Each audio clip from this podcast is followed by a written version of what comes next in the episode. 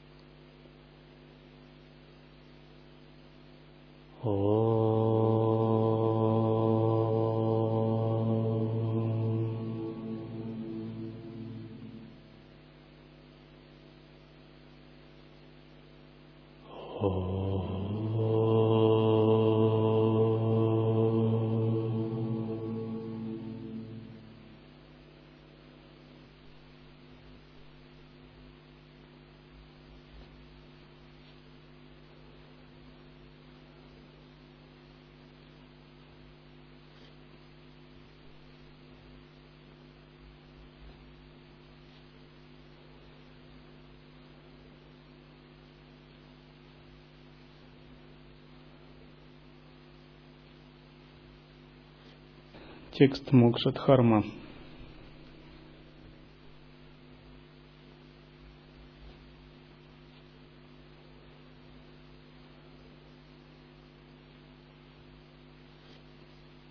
История Вьясы и его сына Шуки –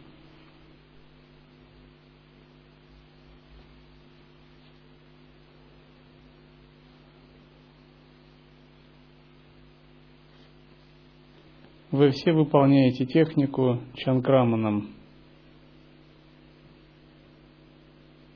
которая заключается в искусстве поддержания созерцания во время пратьяхары, удаления органов чувств от объектов. А между тем не все знают корни этой практики. Корни этой практики именно в истории святого Шуки – которого испытывал подобным образом царь Джанака.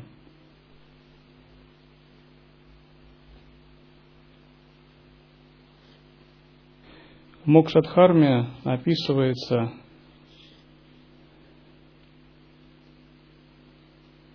история, как откуда произошел Шука, как он родился вообще.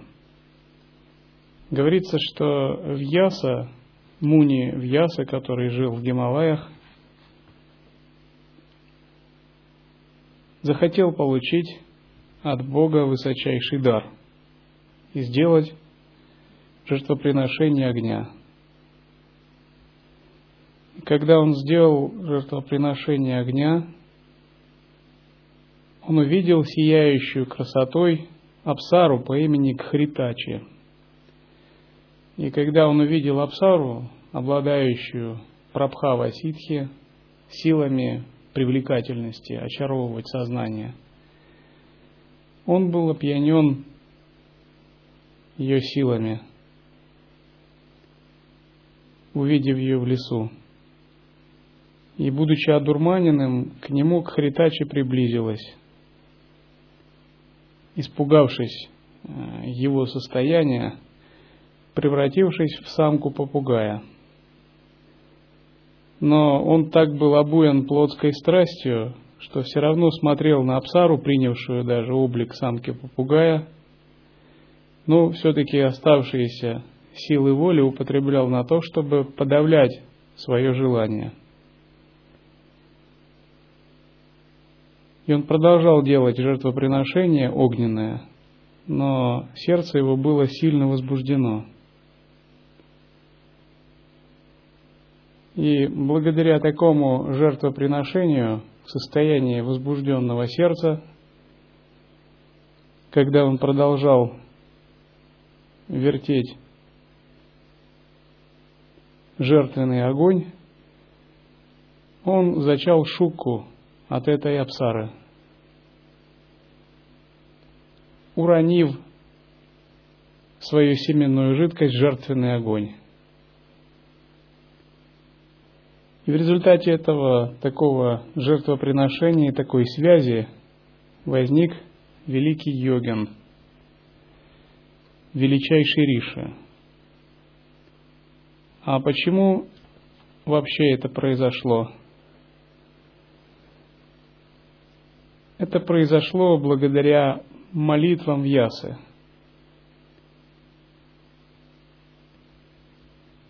Вьяса перед тем, как произошло зачатие Шуки, что в переводе означает попугай, на вершине горы Меру выполнял аскетическую практику. Его звали Кришна Двапаяна Вьяса. Выполняя аскетическую практику, он постоянно молился. Пусть у меня будет сынок, обладающий мощью земли, воды, огня и пяти элементов.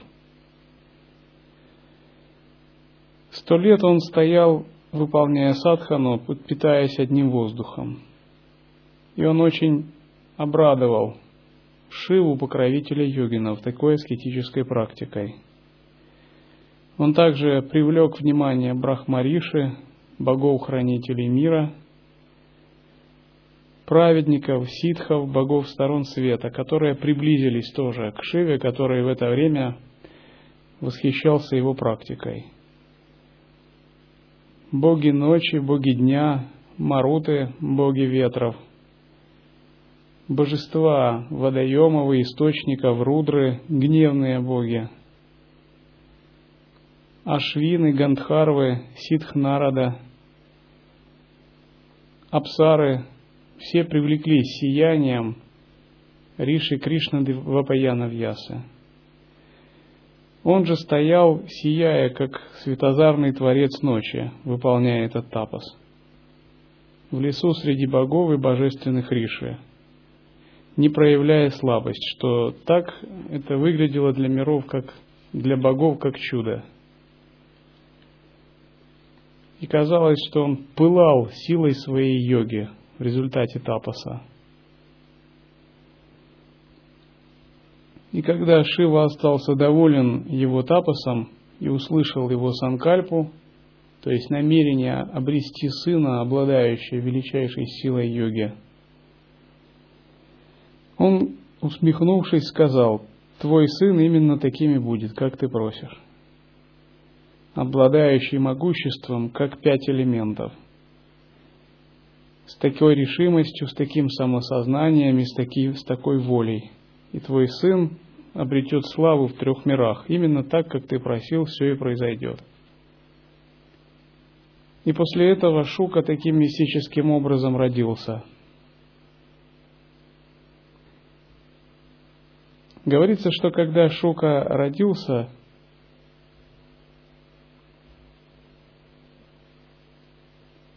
то же мгновение из воздуха показалась випхути и шкура черной лани, как магические атрибуты, покровительствующие ситха-йогину. А гандхарвы заиграли музыку, и вокруг проявились апсары, приветствуя рожденного. Появились небесные трубы и гремящие звуки, и все ликовали. И его даже вышли под предводительством Индры встретить боги, божественные риши, брахманы и другие, спустившиеся с более высоких земель.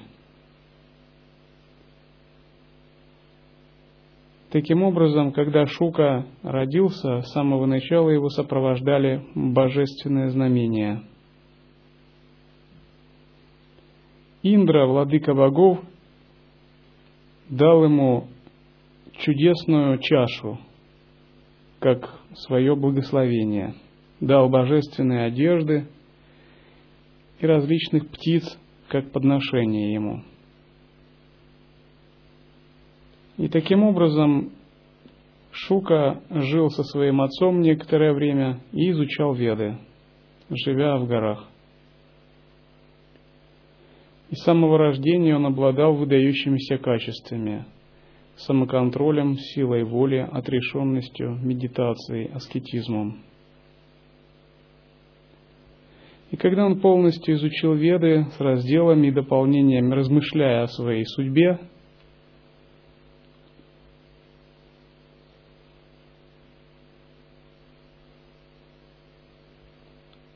он предался также аскетической практике – И когда он занимался аскетической практикой, у него было много вопросов о том, как построить свою жизнь. Остаться ли домохозяином, стать монахом, брамачари, аскетом-отшельником или кем-то еще. И неудовлетворенный своим духовным уровнем, он обратился к Отцу. Он, размышляя об освобождении, он спросил своего отца, как мне достичь высшего счастья? И Вьяса ответил ему, изучай учение вет, писание йоги и санкхи. Вьяса полностью изучил учение философию Капилы, Бхараты и достиг больших успехов в практике йоги. И когда он достиг больших успехов, Яса послал его на проверку к царю Джанаке. Он достиг больших успехов таких, что он мог свободно перемещаться в пространстве, летать по воздуху. Вьяса сказал, иди к Джанаке, владыке Митхилы, и он тебе скажет о дальнейшей практике. И получив от него указание, он отправился в Митхилу и решил, решил спросить царя Джанаку о Дхарме и высшем пути освобождения. И Джанака перед этим дал ему такие наставления. Выполняй свой путь смиренно, иди пешком, не пользуйся способностью летать по воздуху.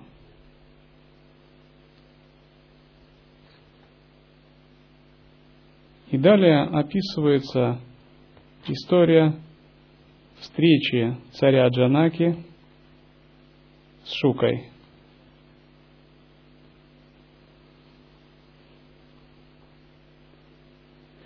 Вообще, Шука – это один из величайших святых риши, который поражал даже других риши своими способностями. В шестилетнем возрасте он сбежал от своего отца в первый раз, когда услышал философию Веды, сказав, что в тебе много майи. И он никогда не одевал одежды, ходил голым. Он был настолько невинным, что у него даже в уме не было никакого сексуального желания – и когда в лесу ему встречались купающиеся обнаженные девушки, они его не стеснялись, ну, считая его не человеком. Как бы чего его воспринимать. И они даже никогда его не пугались. Насколько был он возвышен и отрешен.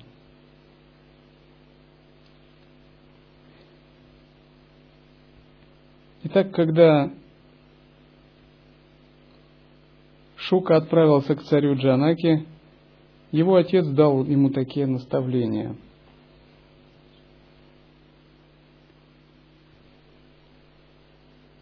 Человеколюбивый отец сказал, «Путь совершай смиренно, не пользуйся властью по воздуху переноситься. Честно иди, за удовольствиями не гоняйся, не стремись к вещам, привязанность вызывают вещи, не проявляй корысти перед тем жертвователем и владыкой народа. Подчинись его воле, и разрешит он твои сомнения. Этот князь в наставлениях об освобождении сведущ, искушен в законе Дхарме.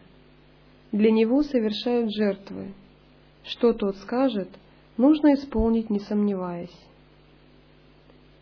Такими наставлениями Праведный Муни Шука отправился в Мидхилу. Шел по земле пешком, способный по воздуху переноситься. Шел через горы, переправлялся через потоки, реки, озера, через леса и заросли, кишащие разными свирепыми зверьем, и пробирался. Область двух гор, Меру и Хари, область Химавата, постепенно пройдя, он достиг страны Бхаратов. Разные земли видел, область китайцев, гунов, и в страну Арьявартху пришел тот великий Муни.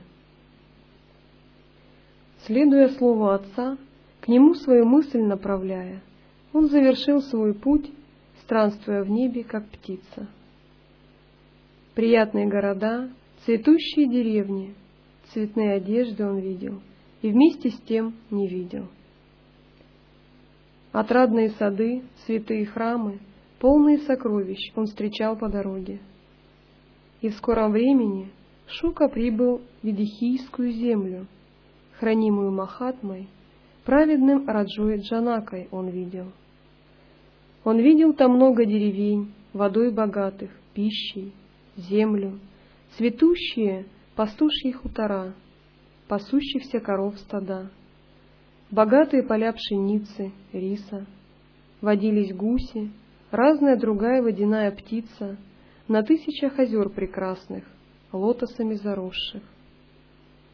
Так он прошел через Видеху, страну счастливого народа, и сладостных садов Медхилы достиг благополучно.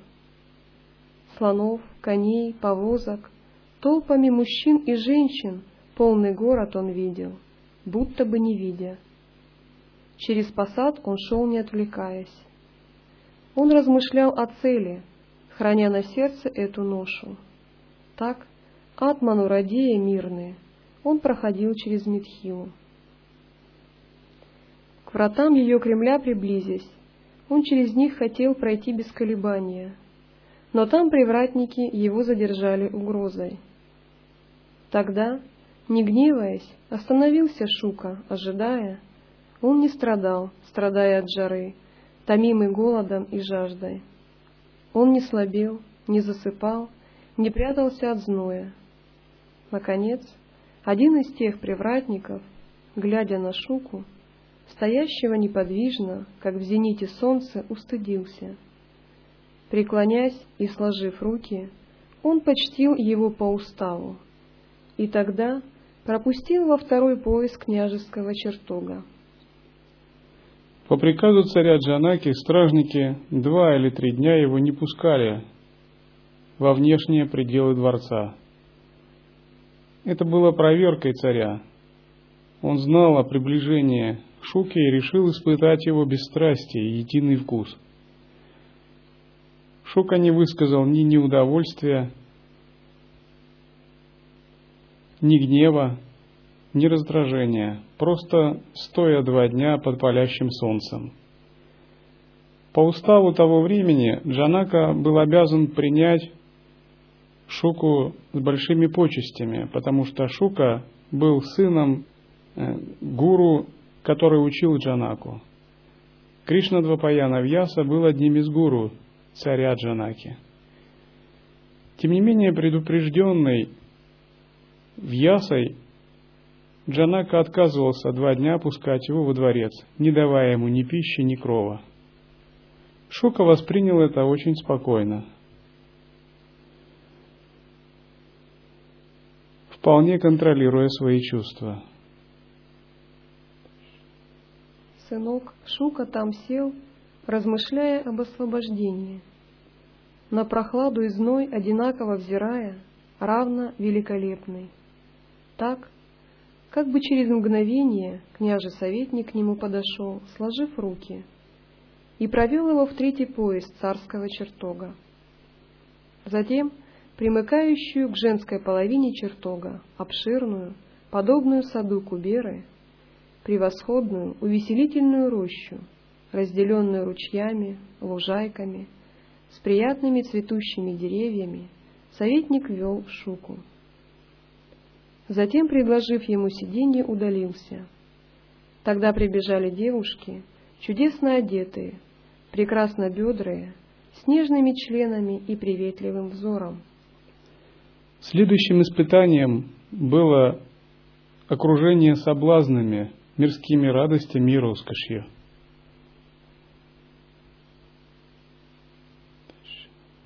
Блистающие золотыми украшениями, носящие тончайшие красные одежды, лепечущие говорком, изощренные в пении, пляске, улыбающиеся до начала речи, красотой подобные абсарам — искусные возбуждения и страсти, хорошо знающие прихоти сердца, красивейшие, широкобедрые девушки, их было с полсотни, принеся воду для ног и прочее по обряду, высшими знаками они его почтили.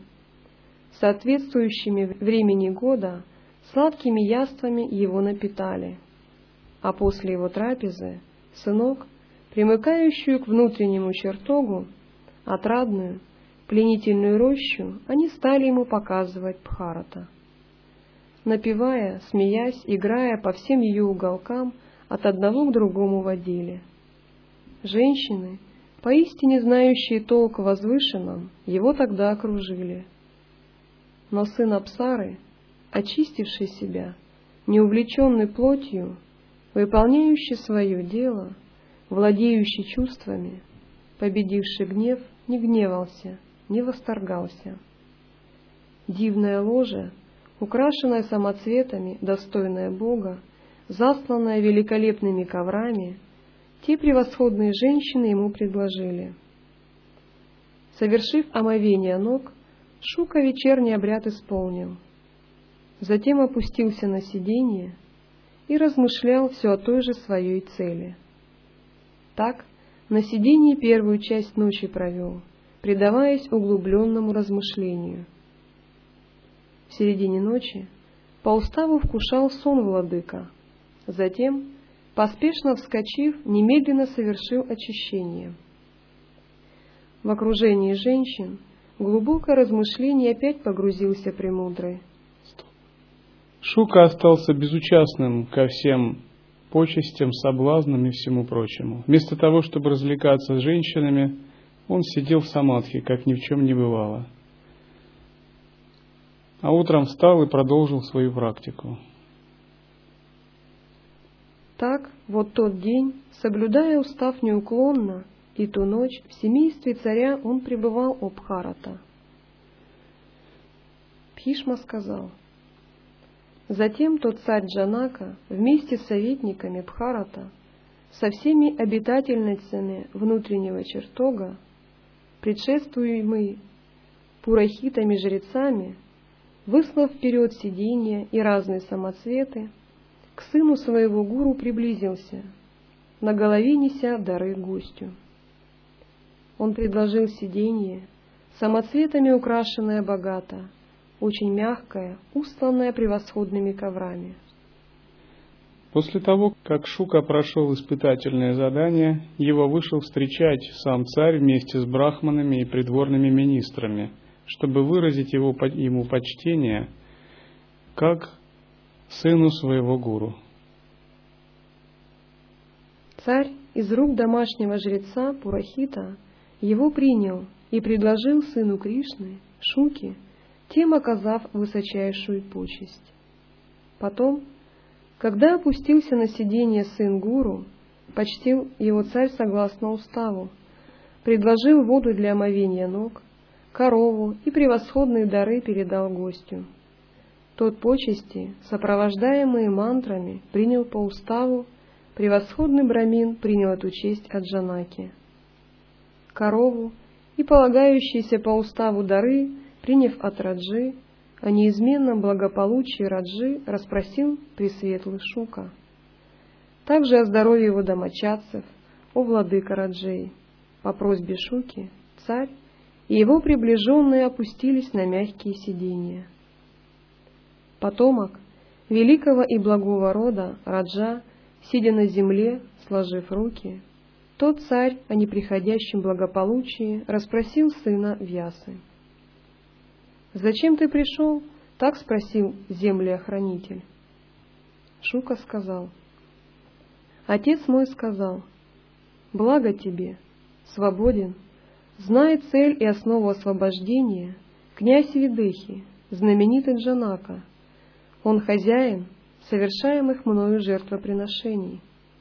Отправляйся туда поскорее, если у тебя в сердце есть сомнения. Разрешать нужно то, что смущает. Тот царь разрешит твое сомнение.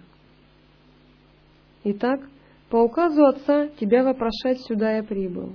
На это лучше из блюстителей долга, Дхармы, мне досконально соизволь ответить чем суть освобождения? Как должен поступать брамин для его достижения?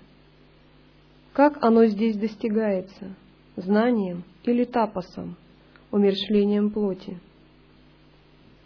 Джанака сказал, как должен здесь поступать брамин, начиная с рождения, об этом внемли. Получив посвящение от учителя, нужно, сынок, усердно изучать веды, совершая тапос, почитая учителя, жить послушником, владыка, безропотно воздавать свой долг богам и предкам. Выучив прилежно веды, принеся учителю мзду Дакшину, с его дозволения да возвратится домой дважды рожденный.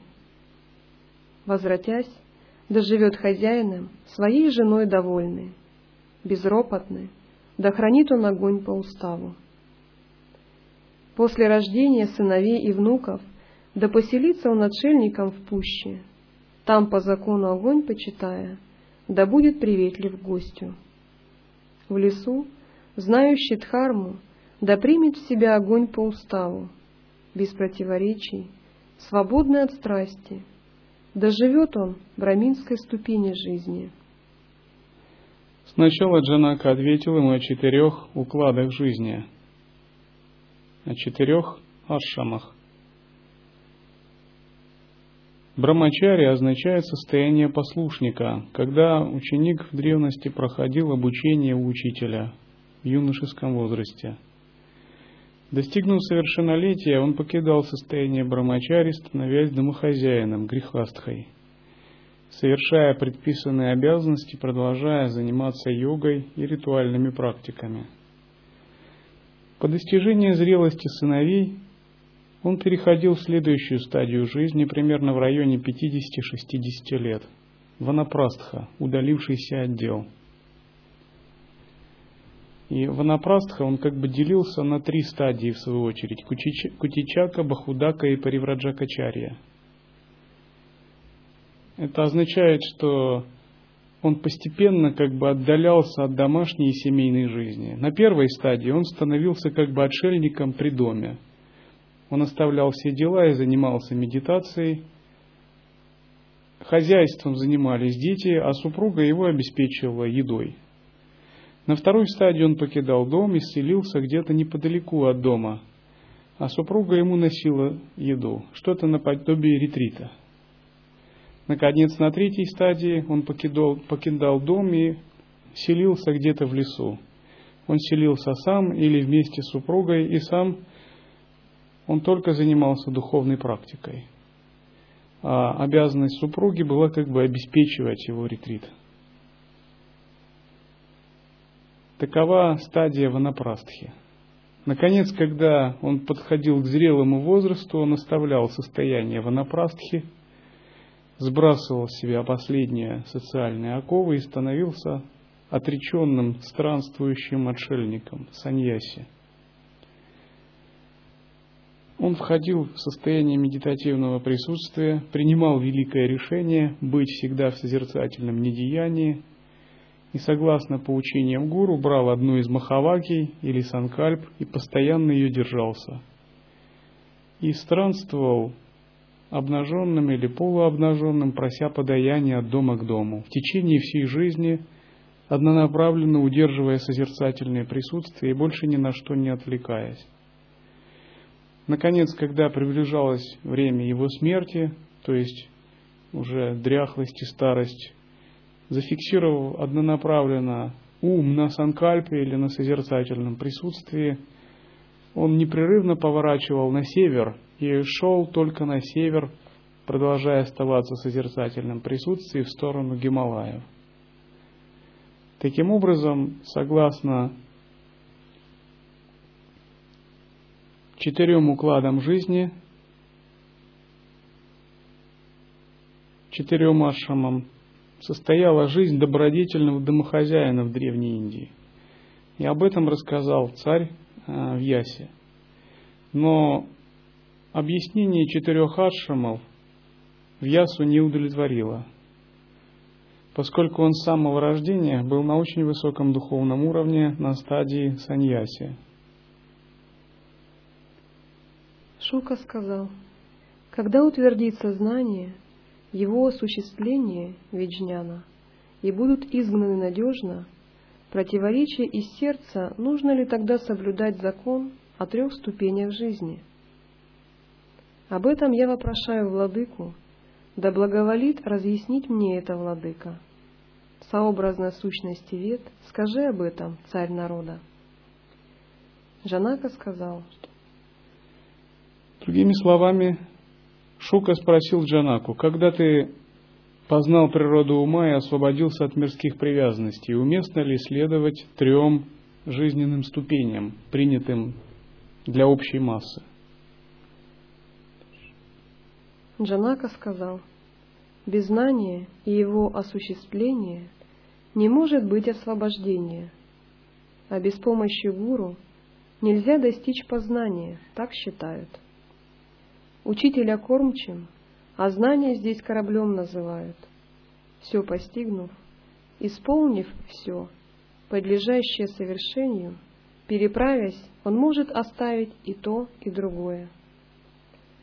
Чтобы не раскололся мир, чтобы не распалась карма, древние исполняли закон, заключающийся в четырех ступенях жизни. Так, после многих рождений и дел постепенно, хорошие и дурные дела покинув, достигают того, что здесь именуется освобождением. Джанака ему ответил, что закон вар нашамов – был создан святыми для поддержания гармонии в социуме. Но если ты свободен от привязанности и от мирской кармы и познал сущностную природу, ты можешь оставить все социальные законы и условности и следовать только пути освобождения. Кто многими делами, пройдя через многие лона в сансаре, достигает самоочищения, тот может освободиться на первой ступени жизни. Мудрец, достигнув этого, видящий цель, освобожденный, стремящийся в запредельное, не нуждается в трех ступенях жизни. Джанака ему говорит, что если ты достаточно мудрый сведущ, то из состояния брамачари ты можешь сразу же перейти в состояние саньясы – и затем к освобождению. Тебе не нужно выходить из брамачари и становиться домохозяином, потом ванапрастху, потом отшельником.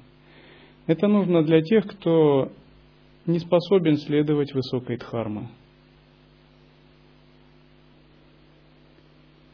Надо избегать постоянно и страсти тьмы возникающих пороков. Кто на пути ясности сатвы утвердился, тот себе атмана узрит – во всех существах себя и все существа в себе созерцая, он не загрязняется внешним, как не намокает водяная птица. Здесь очень важное наставление.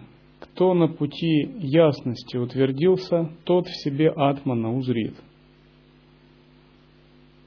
По сути, годами изо дня в день мы пытаемся утверждаться на пути ясности – Ясность и способность находиться в созерцательном присутствии – это одно и то же. Именно ясность позволяет узреть Атмана.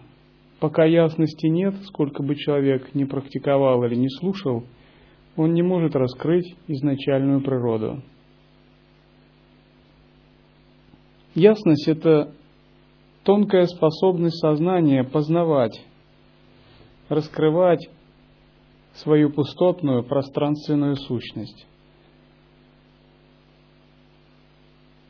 Ясность позволяет увидеть то, что есть и всегда было, но казалось скрытым. К примеру, если есть темная комната, и она всю жизнь была в вашем доме, но вы ее не замечали. Но когда у вас есть фонарь, и вы входите в нее, освещая темную комнату фонарем, вы видите все детали интерьера. Но если фонаря нет, вы не сможете снова ничего заметить.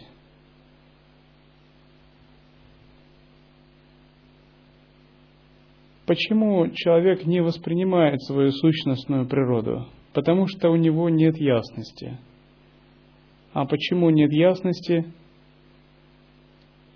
Потому что зеркало ума покрыто толстым слоем пыли, и даже если есть намерение практиковать, то если много клеш и омрачений, будут сильная сбивающая прана. Сбивающая прана – это энергия, которая окрашивает ум, подобно ряби на воде, и не дает видеть ясно, так как есть. Ясность сбивается за счет раджаса и тамаса. Ясность, сбивающаяся за счет раджаса, примерно такая. Ну, допустим, вы хотите созерцать, но ваш ум возбужден сильно, ну, возмущен чем-нибудь. И вы возмущены по отношению к человеку или обстоятельствам. Вы бы хотели заниматься атмавичарой, поддерживать другие санкальпы, быть в присутствии, но эта возбужденность, она так вас увлекает, что вам не до этого, и вы, в общем, забываете про это. И проходит много времени, вы успокаиваетесь и только вспоминаете, может быть, через неделю, что надо вернуться. А может быть, если бы не было возбужденности за эту неделю, ваше созерцание так бы продвинулось на большие высоты. Это сбивающая прана раджаса, которая отобрала ясность. Другой фактор – тамас, который является не сбивающей праной, а затмевающей. У вас просто есть такая вялость или притупленность сознания, и вы чувствуете яркость только когда вы или испытываете желание, или воспринимаете что-то грубое. Как только вы касаетесь более тонких вещей или более абстрактных каких-то категорий возникает сонливость и нежелание вообще об этом слушать. Например, если вы попытаетесь объяснить принцип осознанности человеку с грубым сознанием, он подымет вас на смех. Он скажет, что этого не существует, и ему, в общем, неинтересно это слушать.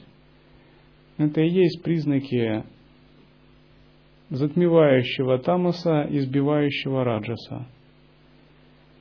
Но когда у человека достаточно сатвы, ясность возникает само собой, у него сознание утончается, и он начинает чувствовать то, что раньше он не чувствовал.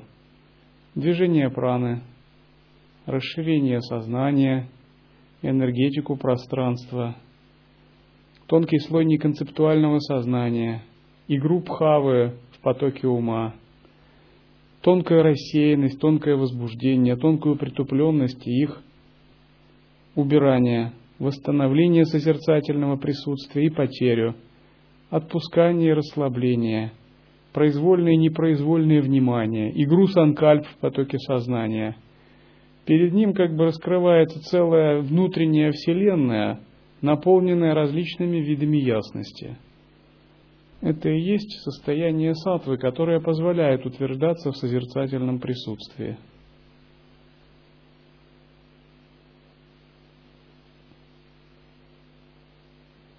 Когда йогин утверждается в ясности, он перестает жить категориями приязни, отвращения, привязанности, добра или зла, плохого или хорошего. Он начинает жить категориями различных уровней ясности.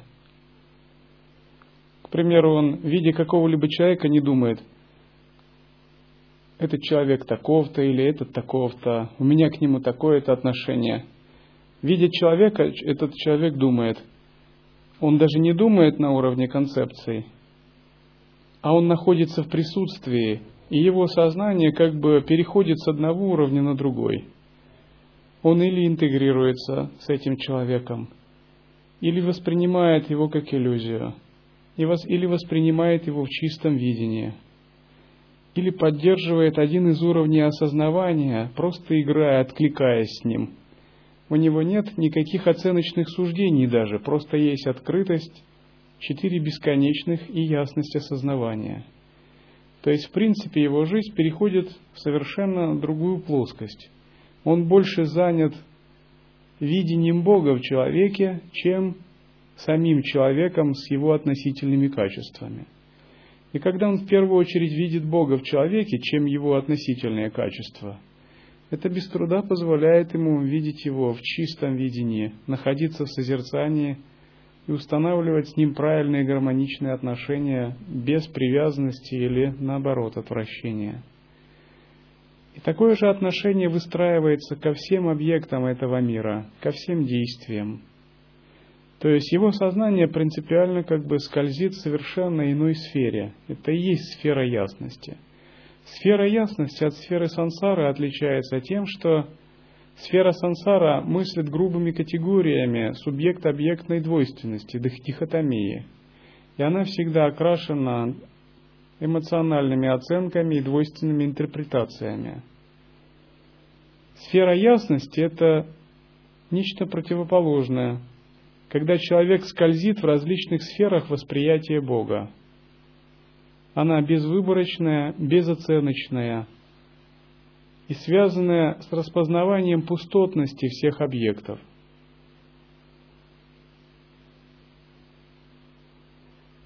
Другими словами, когда ясности нет, то, глядя на кинокамеру, я думаю о кинокамере. Глядя на человека, я думаю о человеке. Глядя на какой-то символ, я думаю о символе. Когда есть ясность, на что бы я ни смотрел, я не думаю обо всех этих вещах. Я пребываю в ясности, а как откликнется ясность на, ту, на тот или иной объект, это вопрос обстоятельств. И глядя на те же объекты, я ощущаю, как ясность меняется взаимодействуя с разными объектами, оставаясь той же. Другими словами, в состоянии ясности, глядя на кинокамеру, я вижу Бога. Потому что я созерцаю в собственной ясности изначальную природу, а кинокамера является вторичной причиной, инициирующей ясность особого вида. Глядя на человека, я также вижу Бога, потому что я пребываю в первую очередь в ясности, а человек – является вторичной причиной, инициирующей определенную ясность по отношению к человеку. Глядя на священный символ, я распознаю пустотную природу сознания, а священный символ является вторичной причиной, которая инициирует чистый аспект этой пустотной природы сознания. Таким образом, все видение и восприятие мира совершенно меняется – и когда в таком состоянии я пребываю, то я во всем непрерывно созерцаю атман. Происходит ли это на кухне, когда моется тарелка, на огороде или во время разговора? Делающего нет, а есть проявление абсолютных энергий –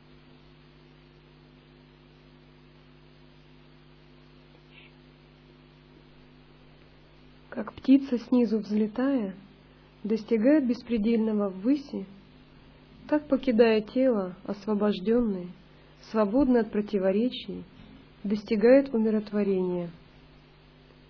Выслушай песнь, что никогда спел здесь Раджа Яяти. Сынок, ее запоминают дважды рожденные, сведущие в законах освобождения.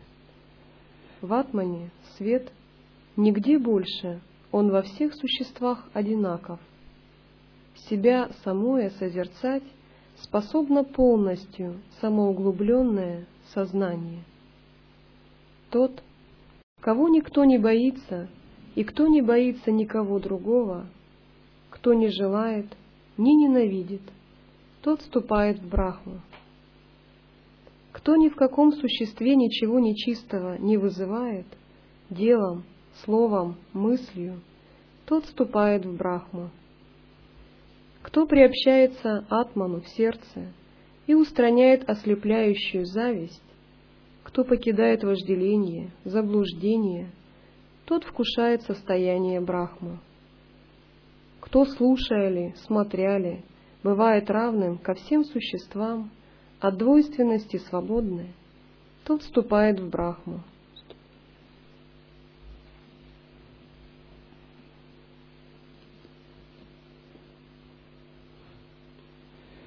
Так здесь говорится, себя самое созерцать способно полностью самоуглубленное сознание, четаса.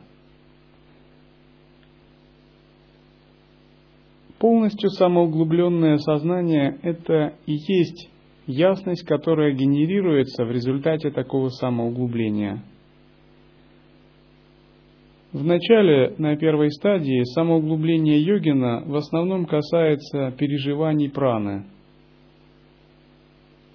Его сознание скользит по внутренним ощущениям и самоуглубляется за счет переживаний праны внутри. Часто многие духовный путь начинают с экстрасенсорики – или с кундалини-йоги. Их привлекает внутреннее переживание как прана.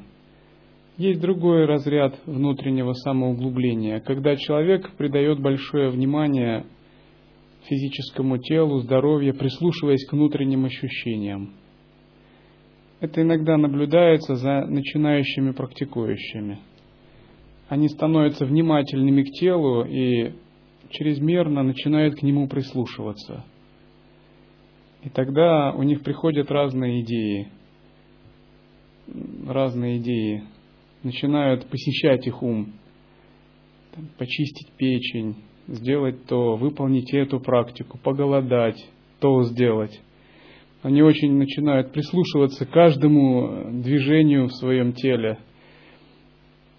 Иногда даже переживать, уж не заболели они чем. Это такая неправильный разряд самоуглубленности. Но через некоторое время человек спокойно относится ко всему этому, и все эти вещи проходят у него. У него появляется новый вид самоуглубленности, связанный с подсознанием, самскарами. На этой стадии его больше не интересуют сильно энергетические переживания или состояние своего здоровья, которое оказывается превосходным – но э, разворачиваются тонкие подсознательные переживания, и он снова начинает придавать им большое значение.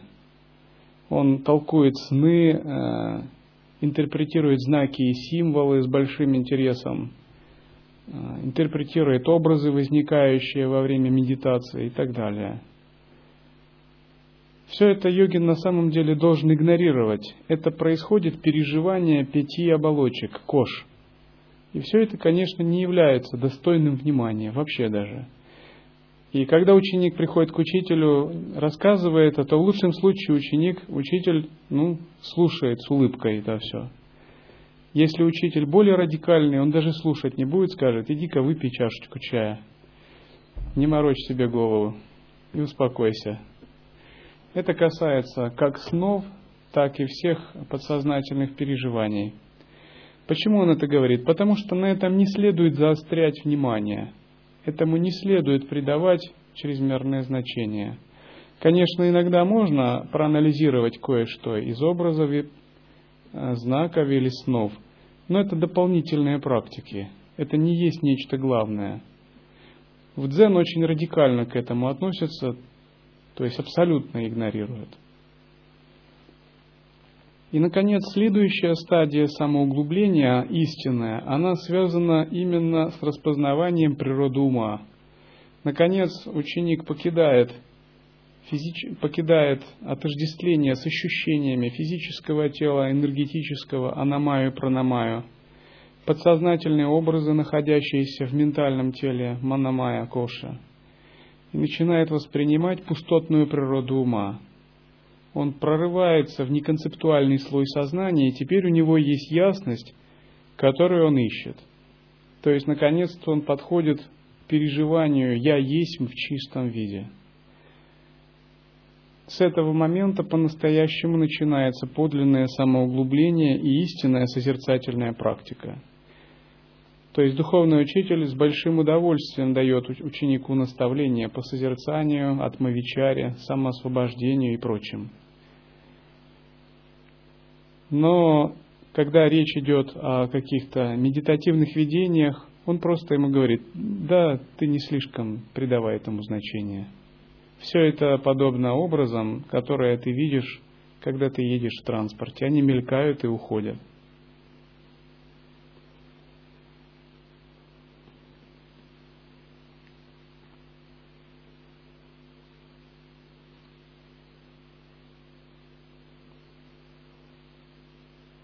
Далее Джанака дает наставление о пребывании в состоянии единого вкуса, благодаря которому йогин входит в абсолютное бытие.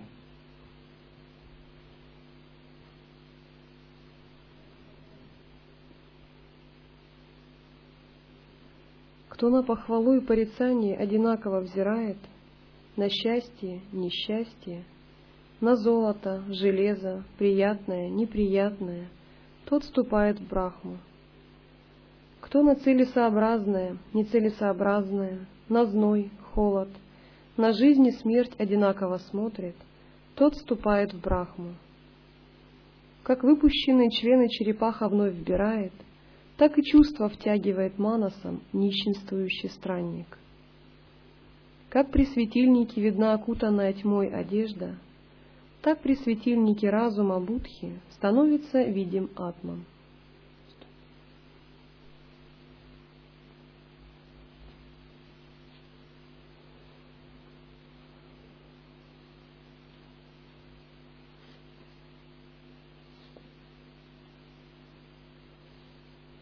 Что значит одинаково взирать на похвалу и порицание счастья и несчастья? Если вы попытаетесь как-то одинаково взирать на искусственном уровне, думая, это все одинаково, это все единый вкус, твердя про себя и стараясь как бы держать марку, это, конечно, не пройдет.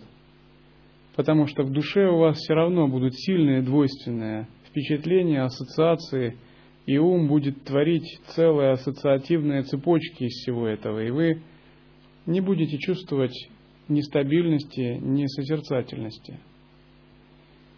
Взирать одинаково это не означает хранить просто внешнюю невозмутимость, цепив зубы, демонстрируя свою вера природу, природу йога-героя, а в душе быть там в измененном состоянии – это больше подходит ну, в каких-то ситуациях для мирских людей.